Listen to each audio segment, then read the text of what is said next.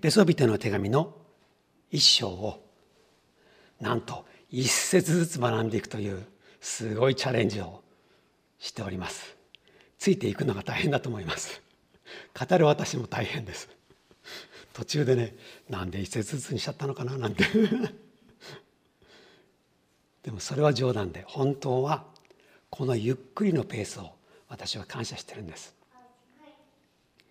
でパウロが牢屋の中でこの手紙を書いた時にまずこういう抽象的なことをずっと書き続けて3節から14節が一つの文章であることが驚くほどにたった一つのことに焦点を当てながらしかも細かいことを一つ一つピックアップして書けるような何とも言えないパウロの深さ広さまたその信仰というものを垣間見ることができる箇所なんです。ですからこのゆっくりのペースは意味があります。また名古屋西教会の皆さんも一生のうちに一回ぐらいパウロの手紙をこんなに一節ずつ小さく見ていくっていうのはね貴重な経験ですのでこれを味わっててください。6節それは」とあります。ゆっくりいく場合はこの「それは」というところにも目を当てることができるんですそれはって何でしょう？一つは今まで書いてきたことのまとめとして「それは」って使ってるわけです。でそのまとめというのは345節で言ってきたことをまとめてそれが意味することを要約しながら何を目指していたのかということが語られるためのそれはです。で何が語られてました？父なる神様を褒めたたえます。その理由は神がたくさんの霊的祝福をくださったから神様をたたえます。そういう流れになってます。でパウロが最初に挙げた2つのことそれは選ばれたことまた私たちが神様の子供にしようと神様が決めておられたことこの2つのことを取り上げてまとめているわけです。でこのいずれも我々の意識は別なところにあります。私がイエス様を救い主として選んだ。そういう自覚があります。あるいは私がイエス様を信じたから。この前お話したようにヨハネの12章のようにイエス様を信じたから神様の異なる特権をもらったんだと我々は思ってます。ところが本当はそうじゃないんだ。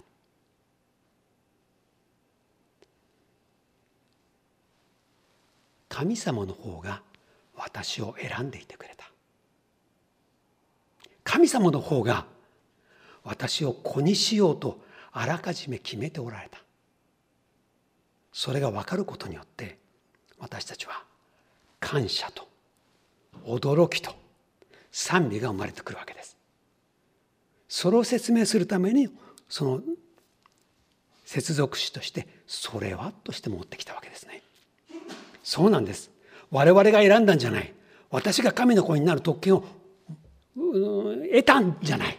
それは神様の側からのプレゼントで我々が思う以上はるか昔天地が作られる昔からの神様のお考えだった。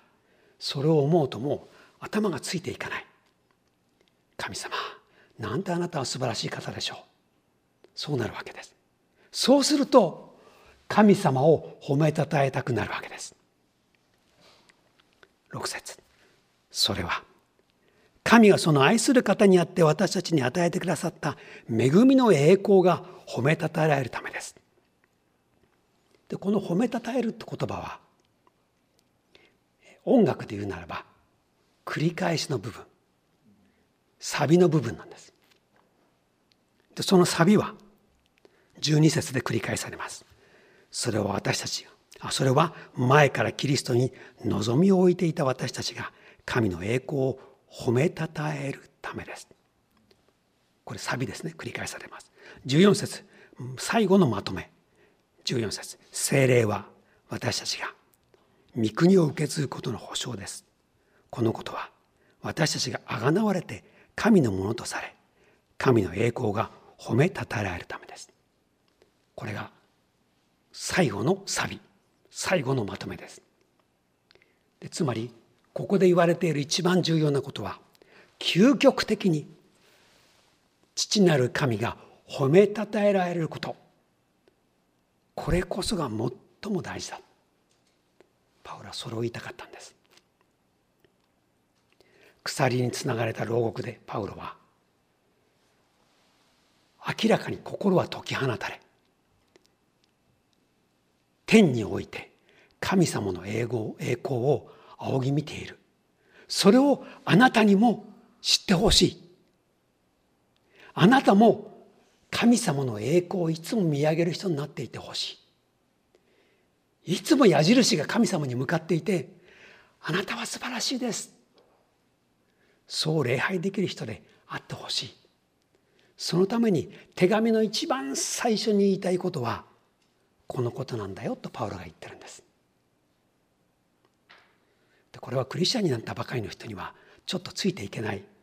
一体何のことなんだろうというテーマです。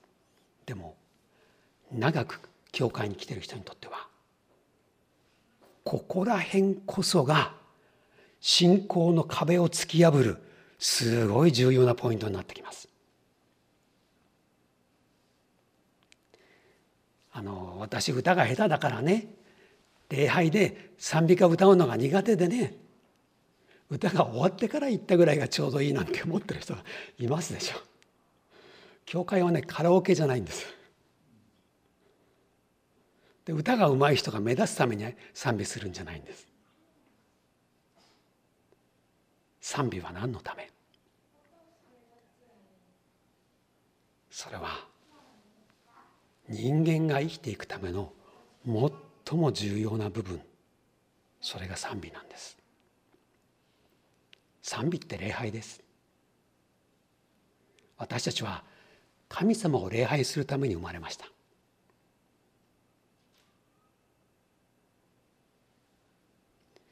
そのことが頭の先からつま先まで貫くことができるならばクリスチャン生活は随分違います。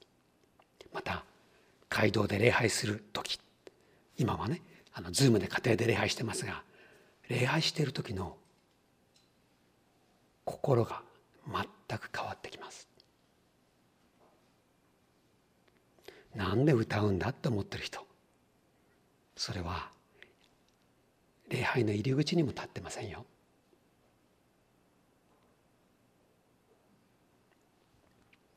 思い出してください。あそうそう開けてみましょうか。ルカの福音書の2章。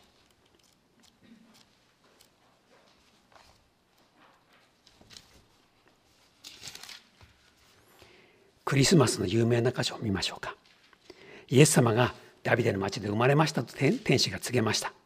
2章の13節。そこに見つかりと一緒に。2章の13節。すると突然その見つかりと一緒におびただしい数の天の軍勢が現れて神を賛美した。意図高きところで栄光が神にあるように。地の上で平和が御心にかなう人々にあるように。今のような戦争の時代にはこの地に平和があるようにというそういう歌はとても大事な我々の願いです。天の軍勢って書いてあります。軍勢というのは単なる天使ではない。天の兵士です。この戦う兵士たちは歌ったんです。しかも栄光が神にあるよなぜこう歌ったんでしょう？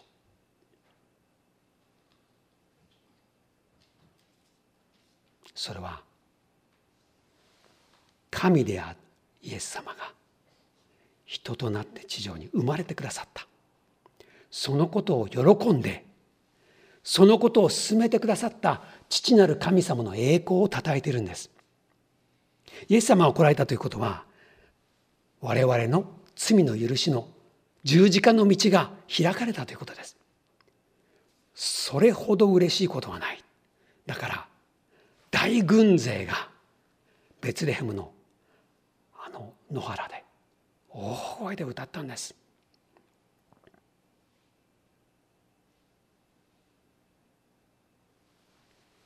賛美には必ず理由があります。理由があって賛美します。神様がしてくださった素晴らしい見業のゆえに賛美します。神様がおられるゆえに賛美します。神様が私に目を留めてくださるゆえに賛美します。そんなふうにして賛美には意味がありこの天の軍勢の賛美にも意味があり栄光が神にあるようにと称えてるわけです。神の栄光ってちょっと面白い言葉です。どこが面白いのか。それは神と栄光は切り離せないんです。そうですね。他の聖書の箇所も開けましょうか。マタイの17章5節見てください。マタイの17章。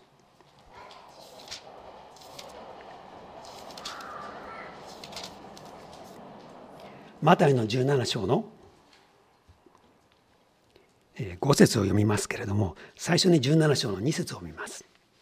マタイ17章の2節。すると弟子たちの目の前でその見姿が変わった。顔は太陽のように輝き衣は光のように白くなった。イエス様は普通の人のように暮らしておられました。ところが高い山に登り我々は普通変貌山と言いますけれどもこの山の上でイエス様が輝き始めました。太陽のように顔が輝いた。衣が白く光った。ペトロたち3人はもう驚いてそっとしそうです。初めてイエス様の本当の姿を見たからです。実はイエス様とイエス様の栄光は切っても切れないものなんです。それは太陽を見上げた時に我々が太陽の本体の丸い部分と光っている周りの光をね分けて見ることでできませんでしょう。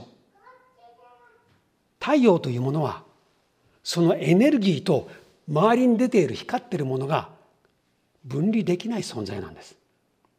それが太陽なんです。神様というお方もその本質その存在というものと神様がいつも出しておられて周りに恵みを降り注んでおられる言ってみれば神様の光というものそれは分離できないんです。だから我々はいつも神様という時に神の栄光というふうに言う以外にない。だから神様が崇められるようにっていう場合は神様を崇めるというふうに言うし同時に神の栄光が崇められるようにとも言うわけです。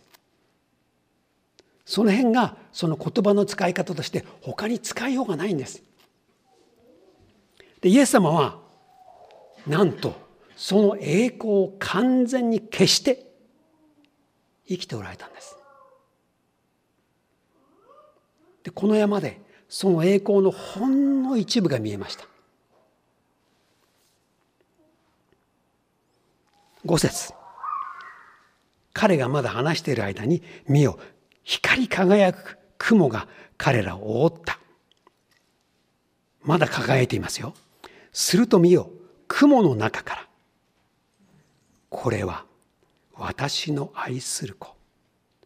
私はこれを喜ぶ。彼の言うことを聞きなさいという声がした。この声は誰の声でしょう？これは明らかです。父なる神様の声です。そしてイエス様に向かってあなたは私の子と言われました。しかも愛する子とおっしゃいました。で私が今日ここでこのマタイの引用をしているのは理由があります。ここよく見てくださいね。これは私の愛する子。では今日の箇所にもう一回戻ってください。ここを引用した理由が分かります。エペソの一章。六節。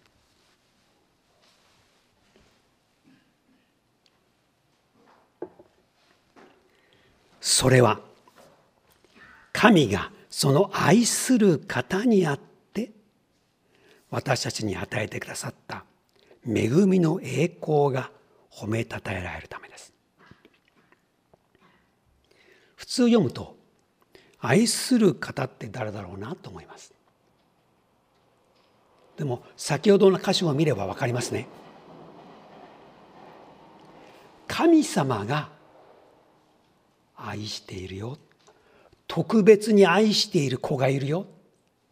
それをあえてあの変貌山の時に弟子たちに聞こえるようにはっきりおっしゃってくださったんです。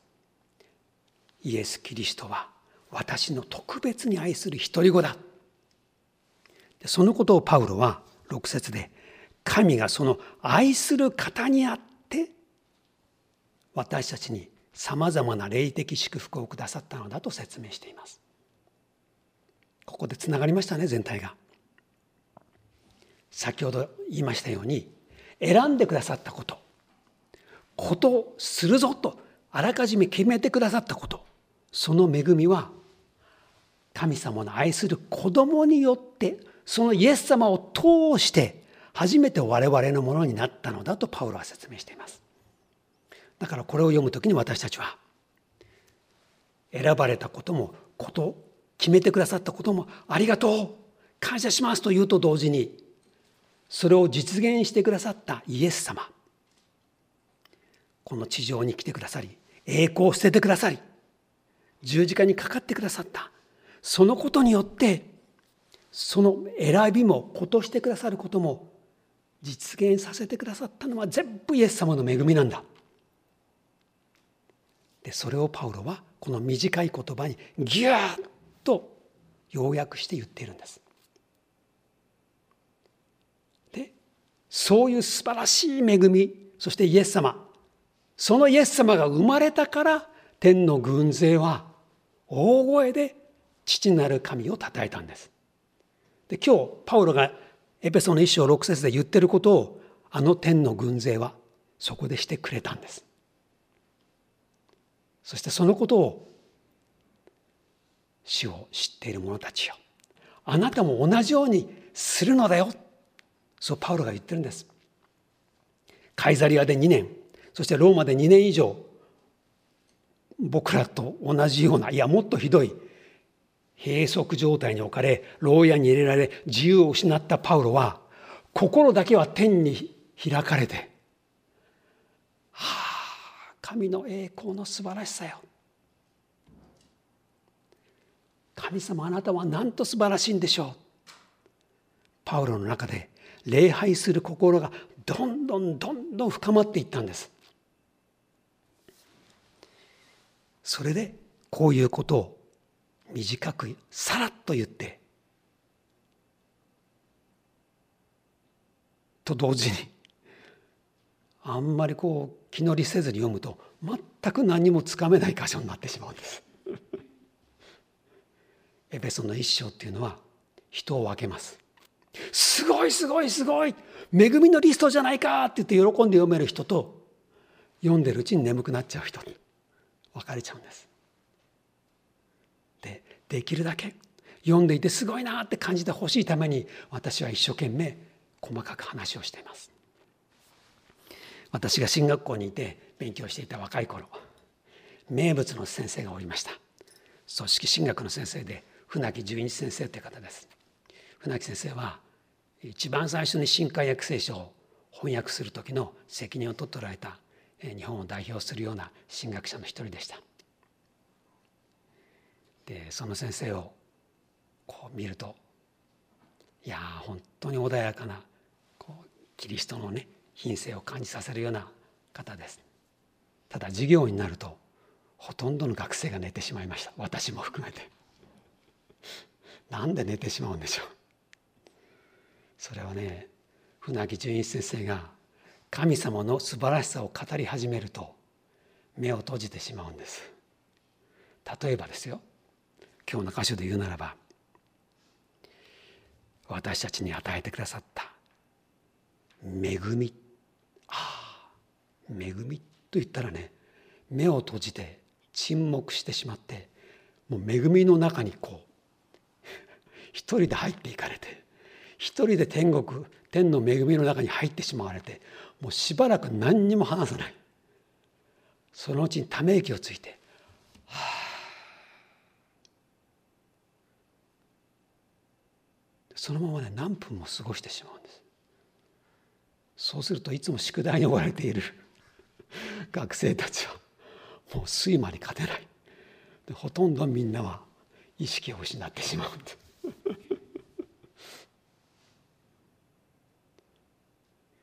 でも何て言うんでしょうかね。その先生の存在がとっても力がありました。パウロもねそういうところきっとあったと思います。神の選びことしてくださる決断なんとすごいんだろう。まずここでちょっとお休みして神を褒めたたえようねと言ってるんです。これはものすごい恵みだね。霊的祝福って難しい言葉なので一言で言い直すとそれは恵みってなるんです。そしてその恵みは栄光があるんです。さっき言いましたでしょう。太陽と光は区別できないんです。だから褒めたたえられるためだって言ってるんですがちょっと読むとあれどっちを褒めたたえるのかな？恵みを褒めたたえるのかな？恵みを褒めたたえそれから栄光を褒めたたえるのかな？どうも恵みと栄光って言葉が抽象的なのでよくわからないってなってわからないってなっちゃうと褒めたたえることもどうやったら褒めたたえるのか何を褒めたたえるのかわからなくなっちゃう。そんなふうにして我々が読み過ごしてしまうのでここがつかみにくいんです。でも今言ったようにいやこれは父なる神と言ってもいい。父なる神が発しておられるさまざまな霊的祝福を見るならばそれは恵みなんです。だから神様を褒めたたえるという考えてもいいし神様のくださってる恵みをたたえると言ってもいいしそしてそれこそが神様が発しておられる栄光そのものなのでその栄光を褒めたたえると言ってもいい。それはどれも同じことです。結局は父なる神様をたたえることになるわけです。我々は神様をたたえてるでしょうか？例えば礼拝堂に来ている人は礼拝堂に来て私は神様をたたえています。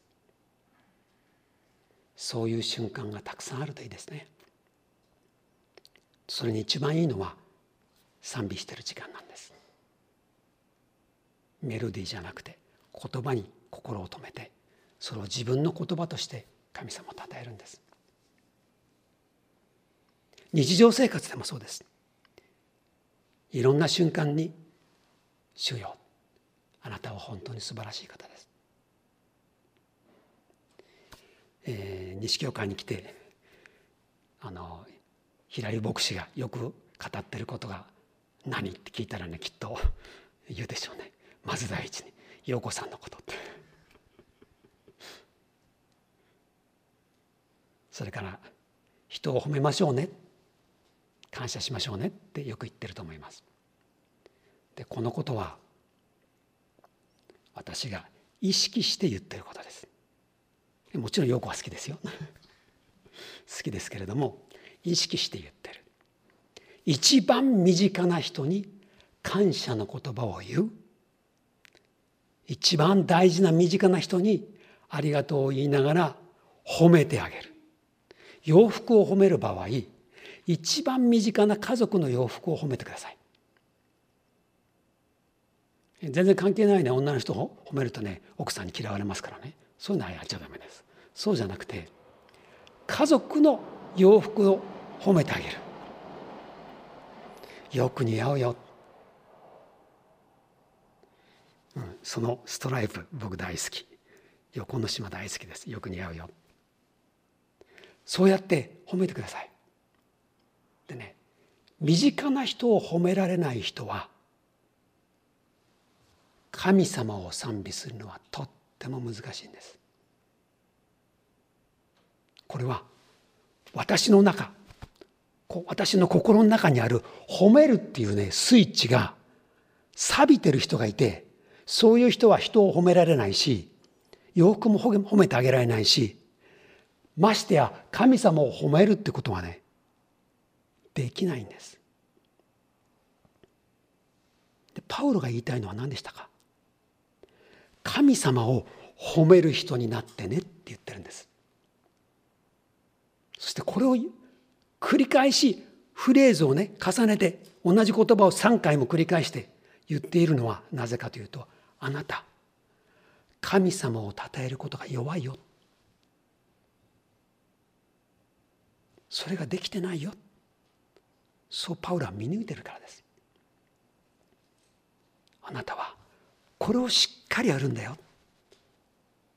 でそして私はそれができるためにまずは近くの人褒めようね。ありがとうを言おうね。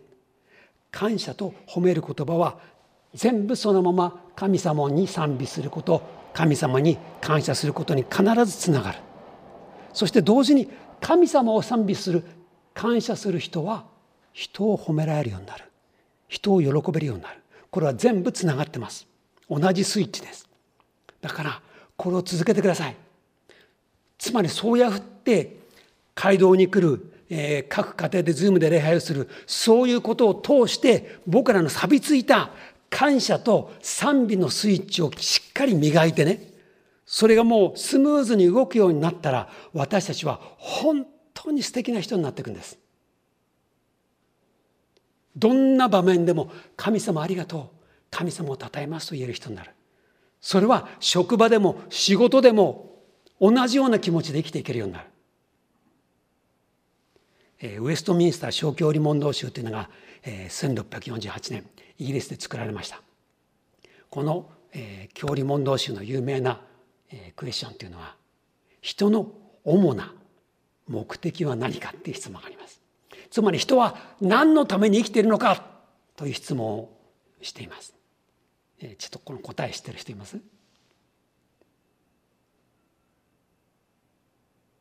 じゃあ言葉そのままきちんと読みまし読みましょうね。人の主たる目的は何か？答え。人の主たる目的は神の栄光を表し、神を永遠に喜ぶことである。短い言葉で記憶に留められますよね。人の生きる目的というのは神様を栄光を表すんだ。そして神様を永遠に喜ぶんだ。そんなふうに聖書から導き出しています。第一コリント10章の31節の有名な言葉は食べるにも飲むにも何をするにも全て神の栄光を表すためにしなさいって書いてあります。これを根拠にその答えを出してます。あるいはローマの11章の36節で全てのものが神から発し神に至るのです。この神に栄光が常しえにありますようにと言っています。そう。全ては神から出てるんです。全て帰るんです。全ての源が神である。だから神こそ褒めたたえるべき方。でこういうことが分かっている人は仕事の仕方が違う。目的は儲けることじゃないんです。出世することじゃないんです。有名になることじゃないんです。私の仕事は神の栄光を表すためです。というふうにつながってきます。でこれは全部一つの根っこに戻ります。私が神様を褒めたたえることができるかどうか。そしてそれはぐっと戻っていって賛美には理由があるって言いましたよね。つまり神様がこうしてくださったということが分かるならば賛美が自然に湧き起こります。だから賛美が出てこない理由の一つは神様から頂いているものを忘れている。神様がくださった霊的祝福をざるのように落としてしまっている。そういう人は私は何も感謝がないよって言っちゃうんです。でもそうじゃない。でパウロがこのエペソの一章で一つ一つリストを上げて言ってるようにたくさんの恵みをもらってるよ。だから当然それで賛美できるよね。最初の2つだけでもそれは賛美できる。私を選んでくれてありがとう。私を子にしようともう決めてくれていたことありがとう。私が選んだんじゃないんですね。私が子になる特権をもらったっていう私にイニシアチブがあったんじゃないんですね。もう全部あなただったんですね。はあもうありがたいもったいない。そういう気持ちになると褒めたたえる心が出てくる。そうしてそこが突き抜けてきていつも天を見上げることができるようになるならば仕事の姿勢が変わり身近な人への対応が変わりありがとうよく似合うよって言えるようになる、えー、では今日はね、えー、ご家族にと会う人一緒に暮らしてる人はご家族のいいところ褒めてあげてくださいね。どんなことでもいいです、車で礼拝に来られた方帰る時お互いのことを褒めてくださいね。でそのうち照れくさくなるかもしれませんがちょっとねもう照れくさくなるのを超えて褒めてあげてください。神様から頂いているたくさんの良いものそれをパウロのようにしっかりと思い出してリストのようにして書いてそれ途中で「はあありがとう」で6節のようにねそれは神がその愛する方にあってイエス様にあって私たちに与えてくださったんですね。その恵みの栄光が褒めたたえられますように、はあ、ありがたい。父なる神の皆をたたえます。イエス様に感謝します。そして今の私がある。だから今週も喜んで仕事していこう。今週も賛美の心で生活していこう。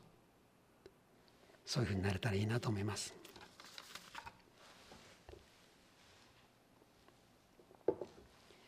ドイツ人のグスタフ・フォスグスタフ・フォスという方がおられました「えー、日本の父へ」という小さな本を書かれて、えー、もう召されましたけれどもとってもいい本なんです。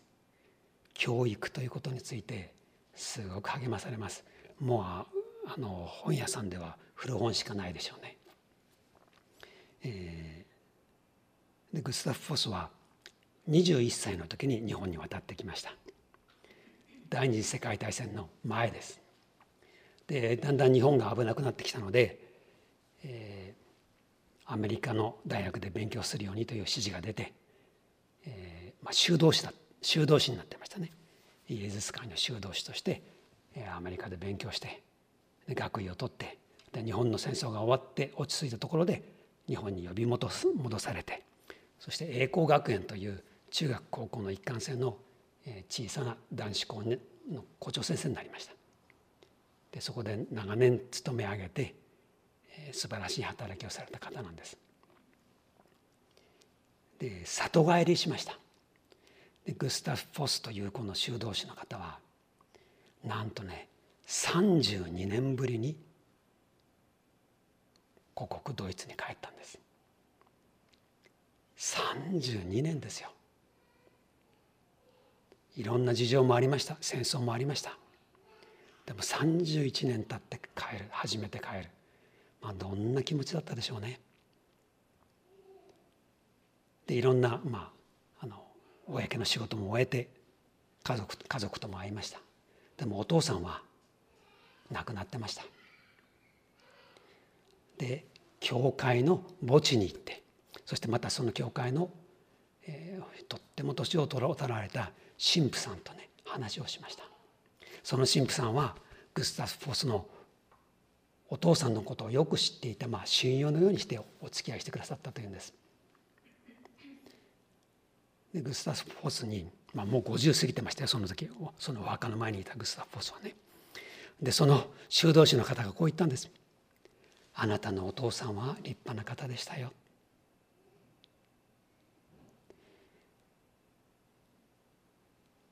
私にこう言ってることが何度もありました。息子に会いたい。会いたくてたまらない。だって21歳で送り出したんですよ。それ以来一度も会ってないんですよ。会いたいけれども会えない。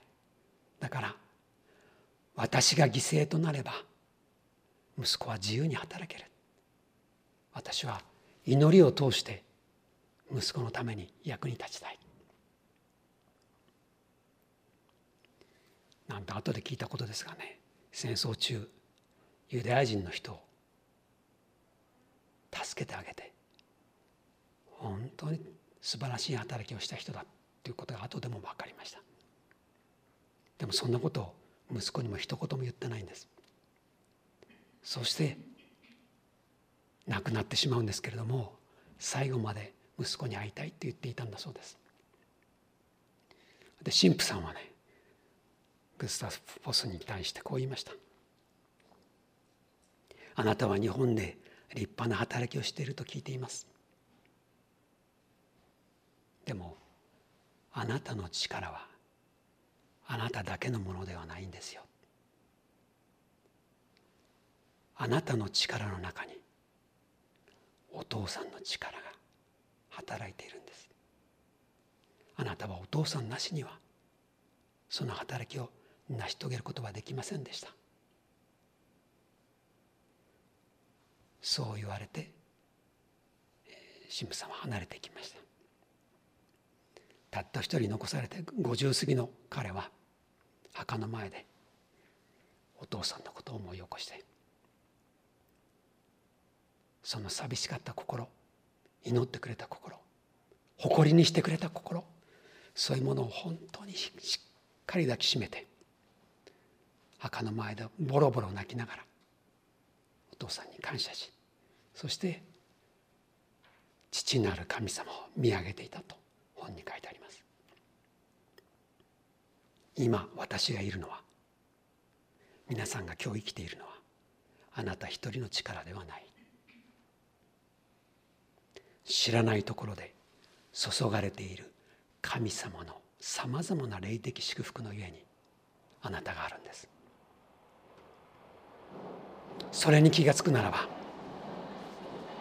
身近な人への褒める言葉感謝の言葉も自然に出てきます。そして礼拝で神様を称える声が全く違うものになり一つ一つの恵みが数えられるので賛美が変わってくるんです。そんなふうにして生きるならば我々は神の栄光を表すために生きるのだ。そういう心がしっかり持てるようになります。あなたの番です。あなたも神様の栄光を表しましょう。霊的祝福を感謝して父なる神様を称えましょう。お祈りします。あなたの言葉で祈ってください。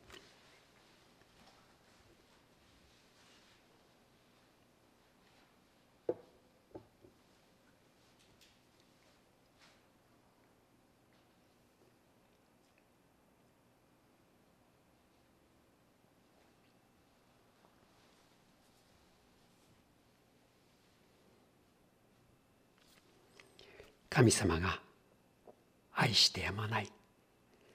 たった一人の御子イエス様にあって私たちにくださったさまざまな霊的祝福を感謝します。私はあなたを褒めたたえて生きていきます。